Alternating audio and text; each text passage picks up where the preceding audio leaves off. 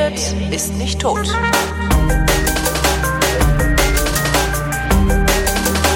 Willkommen zum Geschichtsunterricht einer Koproduktion von D-Radio Wissen und Vrindt und von D-Radio Wissen wie immer dabei Matthias von Hellfeld. Hallöchen. Ich grüße dich, Hallöchen.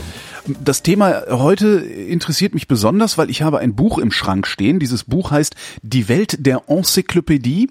Das ist 15 äh, Jahre alt, dieses Buch, und ähm, ist von Eichborn, andere Bibliothek. Und du hast gesagt, heute reden wir über die Enzyklopädie. Aber die ist noch viel, viel älter. Der erste Band der Enzyklopädie, ja. über die wir heute sprechen, ist erschienen im Jahr 1751. Geschrieben von einem Herrn Diderot und einem seinem Freund Jean-Baptiste de Laurent d'Alembert. Und ich habe das hoffentlich richtig ausgesprochen, jedenfalls d'Alembert vielleicht reicht und Diderot. Die beiden sind die Herausgeber dieser Enzyklopädie. Und jetzt ist dieses die Welt der Enzyklopädie, was ich da habe, das ist so ein ja, wie nennt man denn das? Also es ist ein Buch über die Enzyklopädie mit Auszügen aus der Enzyklopädie. Und jetzt ja. sagst du mir vor der Sendung, nee, das gibt doch äh, ein Buch, äh, das gibt die doch die Enzyklopädie. Ist das dieses neue Buch, was da erschienen ist vor zwei Jahren, ist das tatsächlich die komplette Enzyklopädie? Enzyklopädie, die Diderot Nein. geschrieben hat? Nein, das wären ja ungefähr 35 Bände. Also das oh. Originalwerk äh, umfasst 35 Bände und hat 145 Autoren versammelt und 70.000 Artikel. Also das ist viel zu lang. Ähm, es ist so ein, ein kleiner Auszug daraus. Aber was eben besonders schön ist an dieser Neuausgabe, es ist mit vielen Zeichnungen drin und mit vielen Abbildungen aus der Originalenzyklopädie. Und man kann sich dann ein Bild machen, dass es eben nicht so in dem Sinne, wie wir vielleicht heute eine Enzyklopädie verstehen würden, also eine Art Lexikon ist, sondern es ist eine Art Erklärungsversuch der Welt. Welt. Da werden also Wissenschaften, Künste, das Handwerk, die Manufakturen, wie werden eigentlich Dinge gebaut, welche Abläufe finden in Fabriken statt, ähm, wie sieht der Mensch von innen aus und so weiter. Also diese Dinge werden dort erklärt und auch kommentiert. Und das ist halt der wesentliche Unterschied. Wir sind es ja gewohnt, also jetzt beispielsweise bei Wikipedia, mhm. wenn es ein guter Artikel ist, ist der sachlich. Das heißt, ja. er enthält sich eines jeden Kommentares. Das musst du dann schon selber machen. Du musst dir selbst deine Meinung dazu bilden. Das ist der Sinn der Sache. Und du musst einfach eine Basis haben, von der jeder ähm, sozusagen starten kann. Und die hier, also die Enzyklopädie des Jahres 1751, ist ähm, ja in der Zeit zu verstehen. Und ich predige ja immer, dass wir uns aus unserer Zeit herauslösen müssen, um etwas zu verstehen. Und wir müssen in die Welt der Vergangenheit sozusagen versuchen einzutauchen. Aha. Und da müssen wir uns ein bisschen unterhalten über die Jahre 1751 folgende, weil das Gesamt, die Gesamterscheinungsdauer waren 20 Jahre. Also die haben 20 Jahre an diesen vielen äh, Büchern gesessen und haben eben ähm, nicht nur versucht, das Wissen der damaligen Welt zusammenzusammeln, sondern eben auch Meinung zu transportieren. Und das wiederum ist in einer Zeit zu verstehen, die, ich sag mal, aufklärerisch war, wo also die ähm, Leute unzufrieden wurden mit der politischen Situation des äh, französischen Absolutismus, ähm, wo der König also äh, Sprüche sagte wie, also äh, der Staat ist mein, l'État c'est moi. Ja. Und ähm, der Wird heute in, übersetzt als der Staat bin ich, ne? Ja, ja, klar, der Staat bin ich. Und, ähm, Und äh, in Asterix alles, äh, muss man immer mal wieder erklären, in Asterix verewigt dieser Satz, ähm, wo der Häuptling des Dorfes äh, gerne mal sagt, das Dorf bin ich. Genau. Sehr schön. Sehr schön, ja. Ähm, jedenfalls, äh, dieses alles entsteht in einer Zeit, in der die Menschen unter dem, was man als ähm, Absolutismus bezeichnen äh, äh, könnte oder kann, eben schwer zu leiden haben. Es gibt eine wunderbare Karikatur aus dieser Zeit, ein kleines, armes, heruntergekommenes Bäuerlein, hat auf seinem Rücken sitzen einen Pfaffen und einen Geldsack. Zwei Adlige, einen Adligen und einen, einen Pfaffen und er muss diese beiden tragen. Mhm. Das heißt, ähm, seine Leistung, äh, seine Steuern, seine Abgaben finanzieren so etwas wie Versailles und ein wunderbares Leben. Es finanziert Kriege, die der französische König unentwegt führt. Ähm, und es äh, finanziert eben auch überseeische Kolonien und ähm, alles das, was Frankreich in dieser Zeit betreibt, währenddessen eben die anderen, also die Pfaffen und der Adel, ist von Steuern befreit befreit, lebt in Saus und Braus, baut sich Burgen und Schlösser, die wir heute alle natürlich bewundern können und ganz toll finden. Aber in der Zeit, als sie erschaffen wurden, wurden sie auf dem Rücken der Armen äh, erschaffen, der sozial Schwachen und der niederen Stände. Wenn man sagt, die Leute damals waren unzufrieden, das meint aber nicht die Leute im Sinne von die Leute, wie wir sie heute betrachten, sondern das war auch schon wieder eine Bildungsschicht. Die unzufrieden Nein. war, oder? Oder auch die Bauern, die Doofen? Die Absolut. Die, ah, okay. die Doofe will ich jetzt, das ja, weiß ich. Aber natürlich sind es diejenigen gewesen, die all das zu bezahlen hatten. Also tatsächlich die Manufakturarbeiter, das waren Bauern, die eben hohe Abgaben zu leisten hatten. Ähm, das war Teile, waren Teile der städtischen Bevölkerung, die also zunehmend unter den Schwierigkeiten, die sich daraus ergeben haben, zu leiden hatten. Und in diese Zeit hinein kommen eben äh, die vielen Denker und Dichter der Aufklärung, Rousseau, Voltaire, Montesquieu, wie sie alle geheißen haben. Und sie versuchen sozusagen ein, eine, ein, eine Art Gegenentwurf äh, zu konstruieren und den nennt man ja nun gemeinhin Aufklärung. Und in diese Aufklärung hinein äh, setzen sich Diderot und D'Alembert hin und sagen, wir müssen im Grunde genommen eine, versuchen, eine Basis zu schaffen. Und wenn ich jetzt mal mich ganz rausnehme und einfach nur sage, was ist das eigentlich so ein Lexikon, dann ist das Lexikon auch heute noch, also Wikipedia ist auch heute noch die Möglichkeit, dass du dir das gesamte Wissen, was zurzeit zur Verfügung steht mhm. und was Wissenschaftler herausgefunden haben, in deinen Kopf knallen kannst, wenn du möchtest und ja. wenn du es kannst. Das heißt, äh, du kannst dich mit allen Dingen beschäftigen, äh, die dir interessant erscheinen. Mit der Mondfahrt, um mal irgendwas zu sagen, oder wie sieht's auf dem Meeresboden aus. Mhm. Kannst du da alles machen. Das kannst du wertfrei machen, Entschuldigung, das kannst du wertfrei machen und dann kannst du etwas wissen und du musst es nicht glauben. Jo. Und damit sind wir sozusagen zu, auf, den, auf den Kerngedanken dieser Enzyklopädie gekommen, nämlich, dass man sagt, ähm, wenn ich etwas weiß, dann bin ich befreit von der Erklärungs, äh, von dem, von dem Erklärungsmonopol der Kirche, die sagt, du musst glauben, dass der liebe Gott diese Welt lenkt, dass ähm, alle möglichen Dinge passieren auf der Erde und dass du darum im Himmel irgendwie entschädigt wirst, dass du also dich gehorsam verhältst, dass du der Kirche folgst, dass du all die Dinge, die von dort kommen, trägst und mitmachst und äh, du musst nicht unbedingt wissen, äh, warum jetzt eigentlich die Kerze nach unten brennt. Das, das kannst du einfach nur glauben, dass es so ist. Mhm. Gibt's heute, noch den, gibt's heute noch unter Skeptikern den schönen Satz, wer nichts weiß, muss alles glauben. So ist es. Und, das stimmt äh, ja auch. Stimmt auch. Äh, ja. Kurzer, kurzer Rückgriff, Aufklärung. Ähm, gab es für die Aufklärung eigentlich einen, ja, wie soll ich sagen, einen Schlüsselmoment, einen, einen Startpunkt oder hat die sich so eingeschlichen und war plötzlich da? Also es wird sicherlich irgendeine Art von Auslöser gegeben haben, wo, wo möglicherweise jemand angefangen hat, sich hinzusetzen und also jetzt schreibe ich mal was auf und jetzt fange ich mal an, Gedanken mehr zu machen.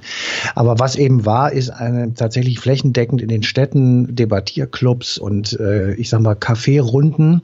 Ähm, ah, konnten die sich denn so einfach treffen und da freigeistig ja. daher schwadronieren, ohne dass die Staatsmacht eingegriffen ist?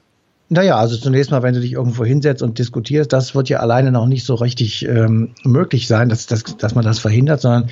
Stimmt, du bleibst äh, die, unterm Radar, ja. Du bleibst erstmal so ein bisschen unterm Radar und äh, die Clubs und äh, die, Gruppen, die sich dann da getroffen haben, das hat sich erst mit der Zeit ausgebreitet und du musst immer noch bedenken, in dieser Zeit, von der wir hier reden, äh, ist Frankreich involviert ähm, in die amerikanischen Befreiungsbemühungen und Unabhängigkeitsbemühungen weil dort gegen England gekämpft wird. Also Frankreich und England sind die großen Konkurrenten um die Kolonialmacht auf der Welt. Mhm.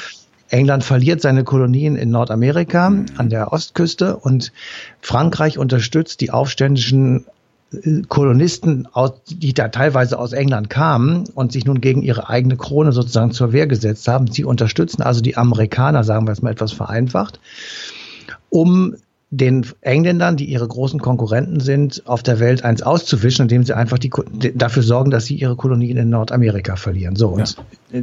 der französische König äh, wird also von Washington tatsächlich gebeten zu helfen.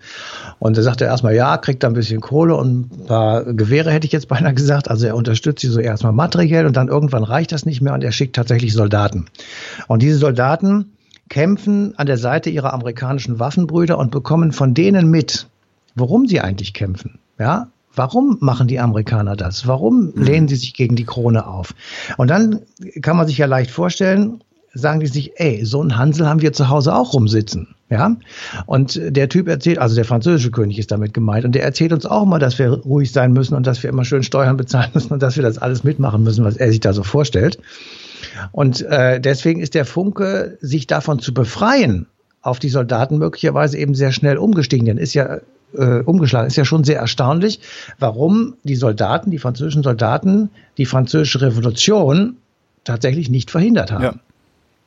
So, also äh, da ist der Gedanke sozusagen übergesprungen und da kommen einfach äh, Dinge, die wir in der Französischen Revolution als große europäische Gedanken feiern, die findest du auch schon in der amerikanischen Unabhängigkeitserklärung. Mhm. Gibt's ja, übrigens, können wir mal Eigenwerbung machen, gibt's eine Sendung drüber?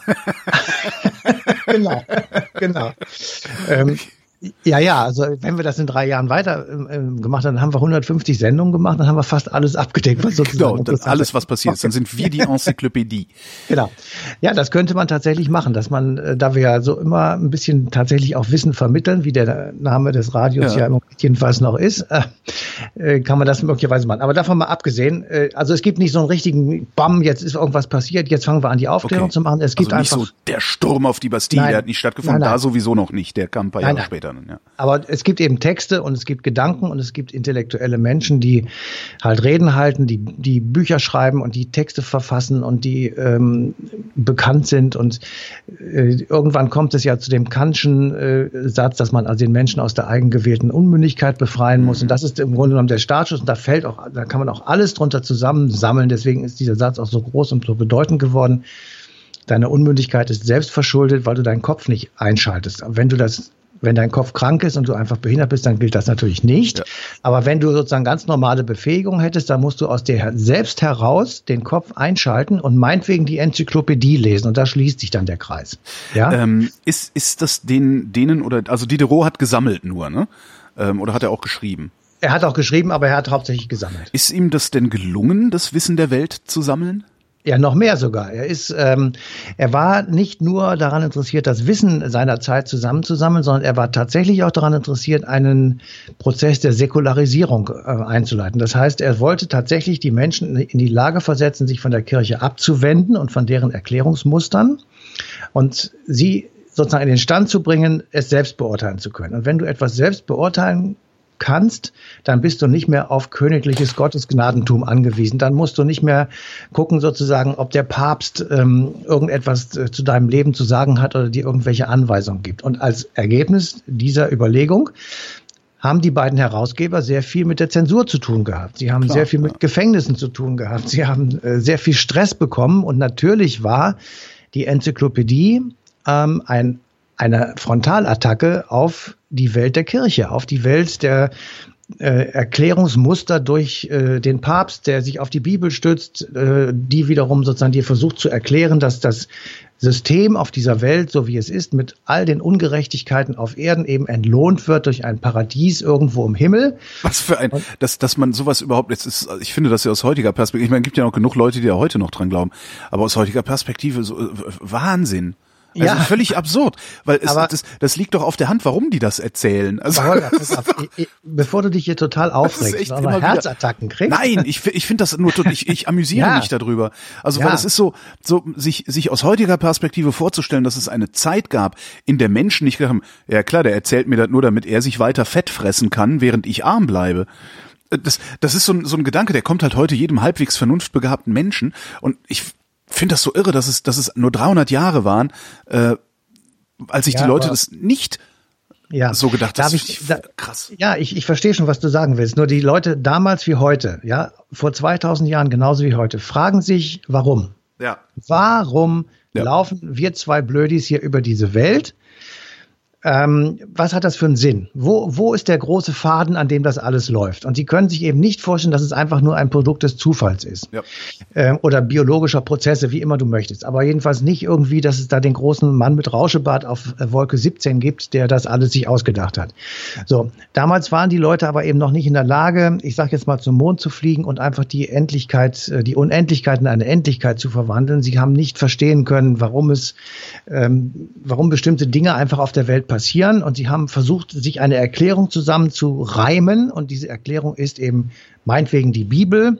Von mir aus kannst du auch den Koran nehmen oder du kannst auch den äh, irgendwelche anderen biblisch ähnlichen Bücher nehmen äh, die irgendwelche Religionen ähm, mhm. ausgerufen haben. Das sind alles Versuche zu erklären, warum diese Erde sich dreht um die anderen Gestirne, warum äh, jemand es hingekriegt hat, dass es sich dreht und wir nicht runterfallen. Ja, also ich meine, warum, das sind ja alles Fragen. Warum, warum können wir heute mit der Wissenschaft beantworten? Was wir nicht beantworten können, ist äh, der Sinn Ja, eben, ich sag ja, die ja. haben, die haben damals eben gefragt, warum ist das alles so? Das muss da irgendeinen Sinn machen. Und dann hat einer gesagt, ja, ich weiß es warum. Weil wenn du in die Wolken guckst, dahinter ist auch noch was. Und dann haben sie angefangen, sich das zu überlegen. Das finde ich ehrlich gesagt gar nicht so blöd, mhm. Weil damit hast du ein Problem gelöst, das ähm, viele Menschen im Kopf haben und das einfach ähm, den Leuten eine, eine Erklärung gibt, sonst würden sie möglicherweise gar nicht richtig leben können. Und mhm. das ist vielleicht bei ein, einigen heute immer noch so, die eben sehr stark an diesen Erklärungs- und Deutungsmustern ähm, der Kirche hängen und die sich sozusagen zu eigen machen und sich ganz sicher sind, dass sie oben im Himmel ihre, weiß ich nicht, vor 30 Jahren verstorbenen Eltern wiederfinden und so weiter. Und das ja, ist ja das auch in Ordnung. Das kann man ja so glauben, muss man ja nicht. Das scheint ja, es scheint ja zumindest, scheint es ein Grundbedürfnis des Menschen zu sein. Also wenn man sich das Gehirn anguckt, dann sieht man das ja auch eine Komplexitätsreduktion und so. Das ist ja auch so ein Ding. Und dass die Existenz heutzutage von Pseudowissenschaften, äh, äh, sowas Homöopathie und dieser ganze Krempel, von äh, Verschwörungstheorien hatten wir ja auch neulich in der Sendung. Ähm, ja. Die Existenz dessen ist ja letztendlich auch wieder nichts anderes als ein quasi religiöser Ansatz, äh, eine überkomplexe Welt zu betrachten.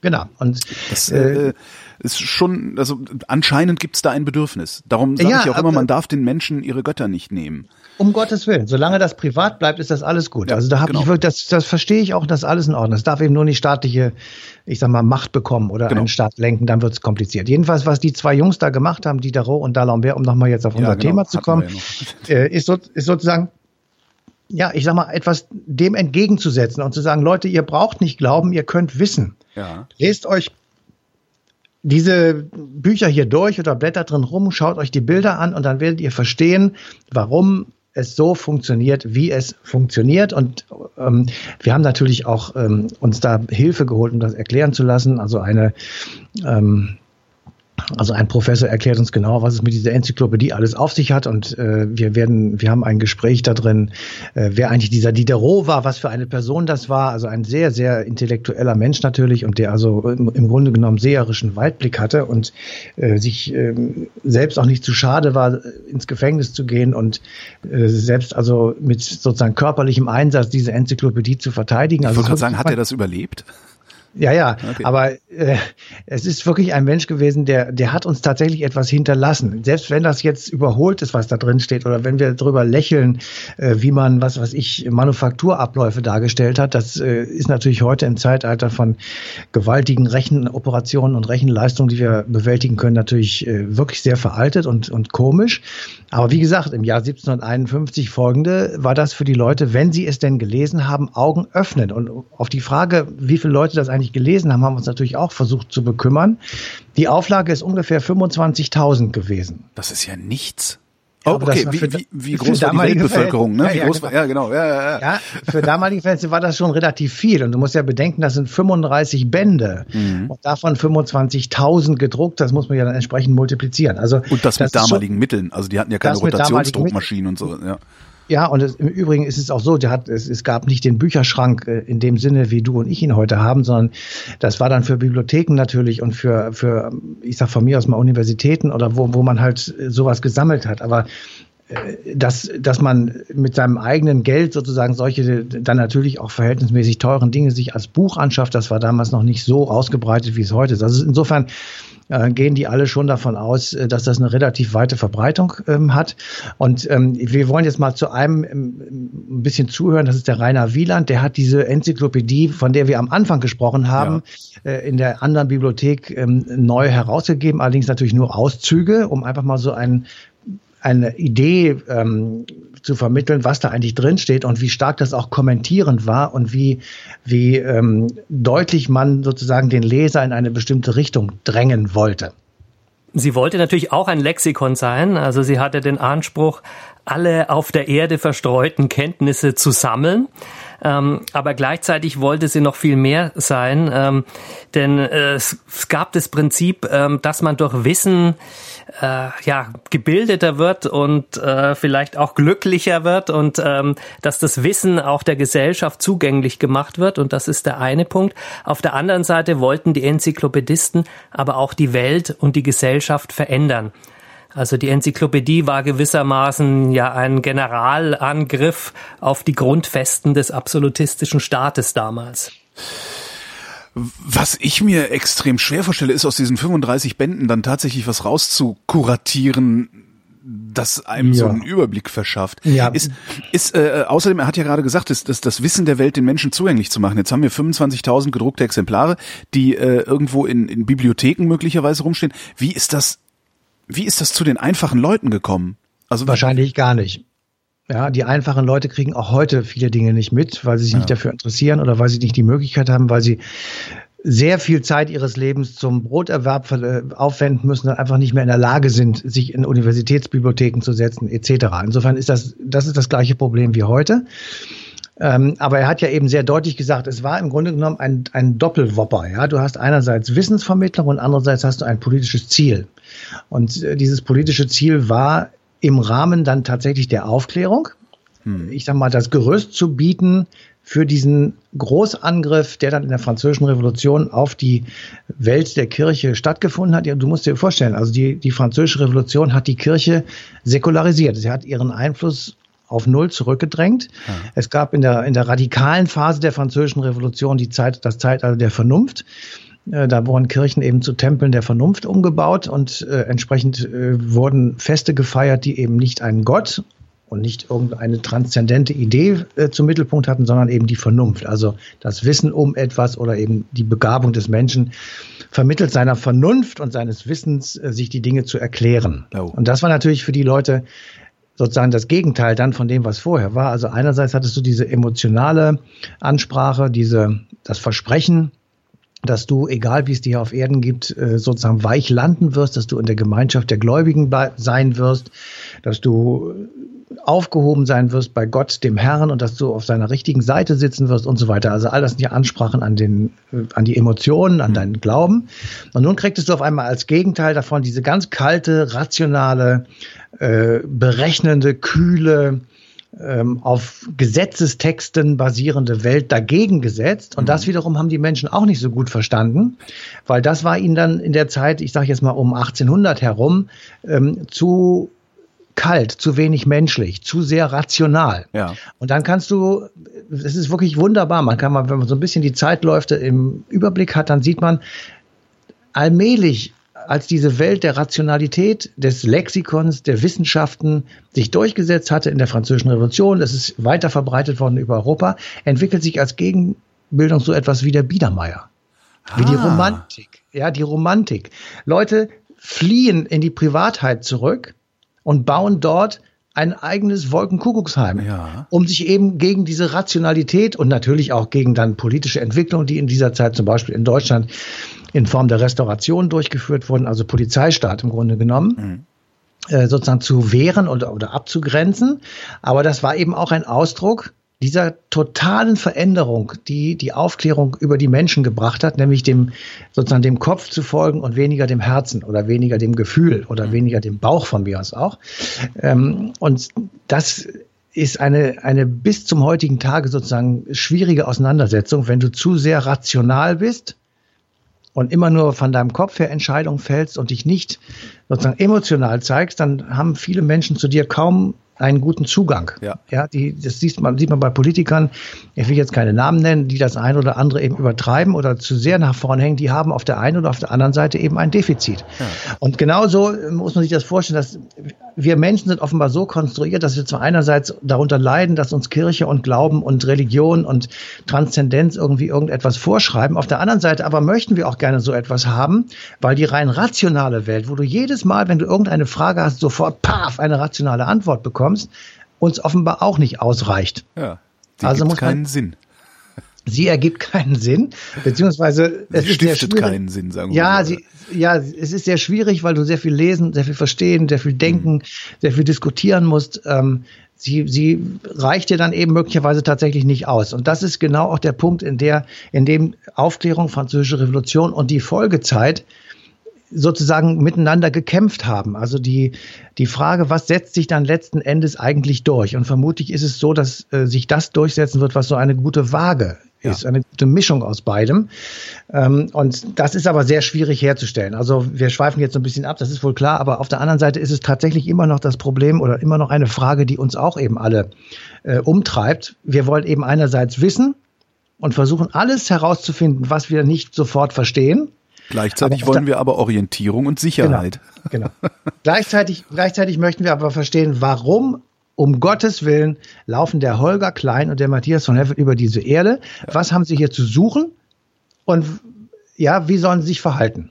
So, das, ist, das sind ja keine rationalen Erklärungsmuster, sondern das sind hochemotionale Fragen, genau. auf die es leider keine Antwort gibt außer lest Bücher. Beispielsweise die Enzyklopädie. Und als du eben von der Aufklärung gesprochen hast, ist mir eingefallen, es gibt noch, äh, es gibt drei sehr schöne Abenteuerromane, die in der Aufklärung spielen. Äh, die sind von Neil Stevenson und heißen Der barocke Zyklus oder der Barockzyklus.